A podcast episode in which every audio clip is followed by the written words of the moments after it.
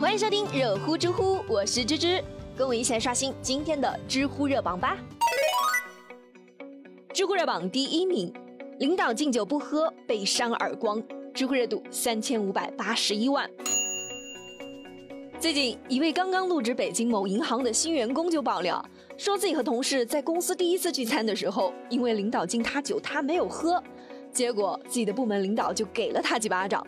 其实这个新员工在聚餐之前就跟他领导汇报，说自己因为身体的原因不能喝酒，过去这十年也是滴酒不沾的。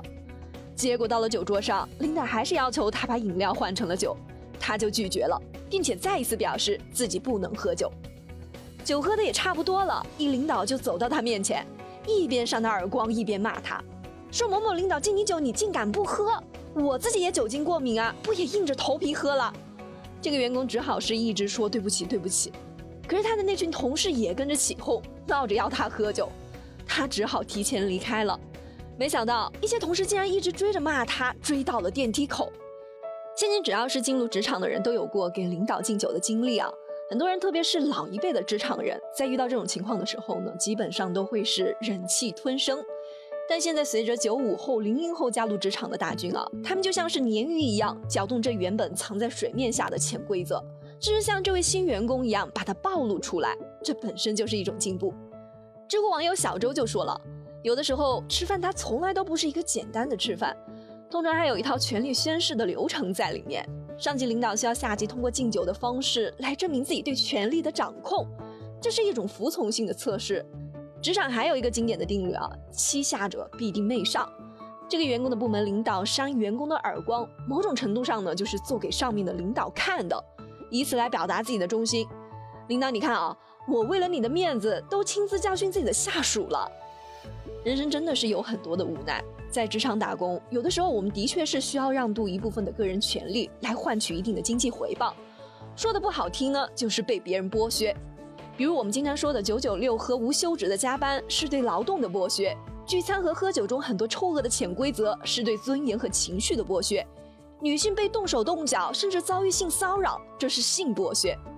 当然啊，不是说所有的剥削我们都不能够接受，一些浅层次的剥削和权力的让渡，比如加个班啥的，忍气吞声能够换回来一些升职加薪的机会和职业技能的提升，这当然能够接受啊。关键是是我自己主动做出的这种选择，我清楚的知道我这样做到底是为了什么，也只有这样才能够自己控制自己的行为和精神，而不会轻易的被别人进行职场的 PUA。不过作为一个职场的新人，最终还是要不断的精进自己的业务，同时打开视野和格局，这样才可以在三五年后找到更好的发展方向。知乎热榜第二名。三岁女孩被爸妈喂到近七十斤，当吃播赚钱，知乎热度两千一百八十九万。最近我们家大宝不是开学了吗？他们班级群里面的消息真的是响个不停啊！老师，我们家宝宝吃饭乖吗？老师，我们家宝宝有没有哭鼻子啊？你看啊，我们这些做父母的真的是为孩子操碎了心啊，生怕宝宝出一丁点的状况。可是最近一位三岁的小网红佩奇引起了大家的关注。因为他实在是太胖了，并且胖的原因让人心疼。最开始，佩奇的妈妈是给孩子注册了一个账户，平常就在网上发一些孩子玩耍、吃东西的视频。后来，这些视频就慢慢受到了大家的关注，有不少粉丝都说啊，看小佩奇吃东西真的是特别的有食欲。于是，他的爸爸妈妈好像是嗅到了这上面的商机，慢慢的，以前那个可爱的佩奇消失了，取而代之的是浑身是肉、食量惊人的佩奇。他的父母每天都会给他准备大量的食物，什么炸鸡啊、可乐、泡面，全是一些小朋友不适合吃的东西。才只有三岁的小佩奇，体重就已经是超过了六十斤。很多粉丝都看不下去了，建议佩奇的父母要注意一下孩子的饮食。但是孩子的父母还是继续让他吃烤肉、烤串，还经常兴奋地宣布说孩子的体重马上就要突破一百斤了。小佩奇真的是愿意吃这么多吗？其实并不是这样的。在一个视频中，他的父母不断的给他添食物，小佩奇反复的央求，要他们别弄了，别弄了。可是他父母一边嘴上答应，一边又把他刚吃空的盘子加满了。现在很多网友都向平台举报了这个账号，该账号的视频也已经都被平台删除了。看到这样的新闻，真的是又生气又心疼啊！连我都开始怀疑了，这个孩子他是不是亲生的？芝很喜欢这样一段话：养孩子是为了什么呢？为了参与一个生命的成长。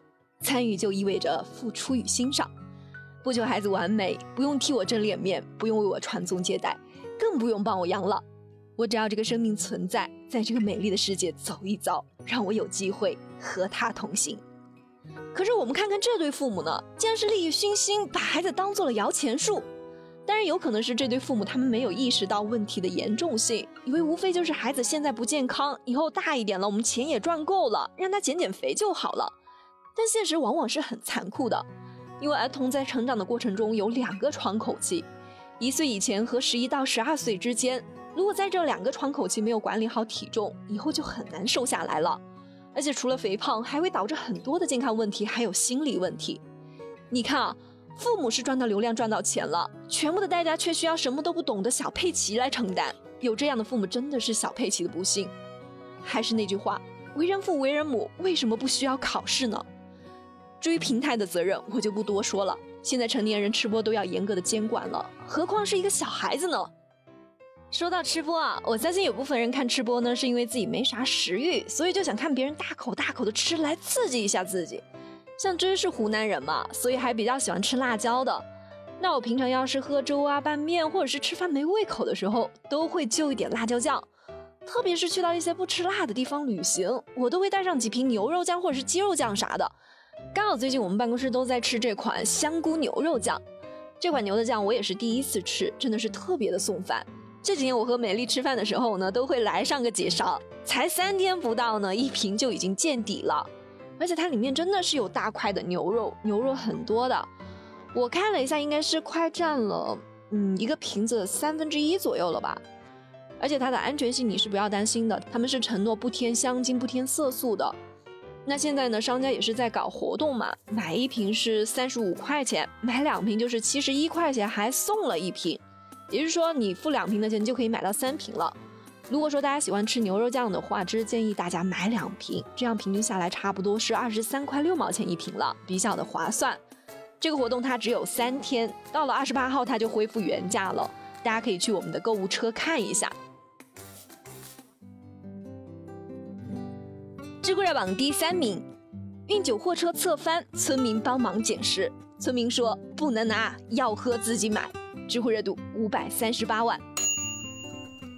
最近在江苏淮安，一辆货车因为爆胎失控，然后就侧翻在路边，车上装的酒水全部都散落在路上。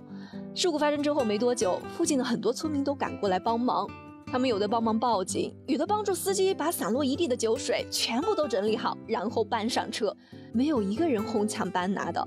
由于村民的帮忙，事故现场的秩序也是井然有序。村民还不断的安慰司机啊。说你放心，我们这边的人素质都很高的，不会拿你的酒。要喝我们自己会拿钱买，我们都会帮你的。这司机也是感动得热泪盈眶了，一个劲的跟村民说谢谢。这就让我想到了前不久，一辆载有十吨猪肉的货车在江苏东台市翻车，散落一地的猪肉一下子就遭到了村民的哄抢，最终只剩下了三吨。为这个事情呢，当地政府还特地发表了文章道歉啊。五位村民也因此被刑拘。你看啊，同样的事情，不同的结果。江苏淮安的村民给大家上了一课：不是自己的东西一定不能拿，不要为了那一点点的蝇头小利而丧失了做人的原则。好了，有趣有料尽在知乎，我是芝芝，我们明天见啦。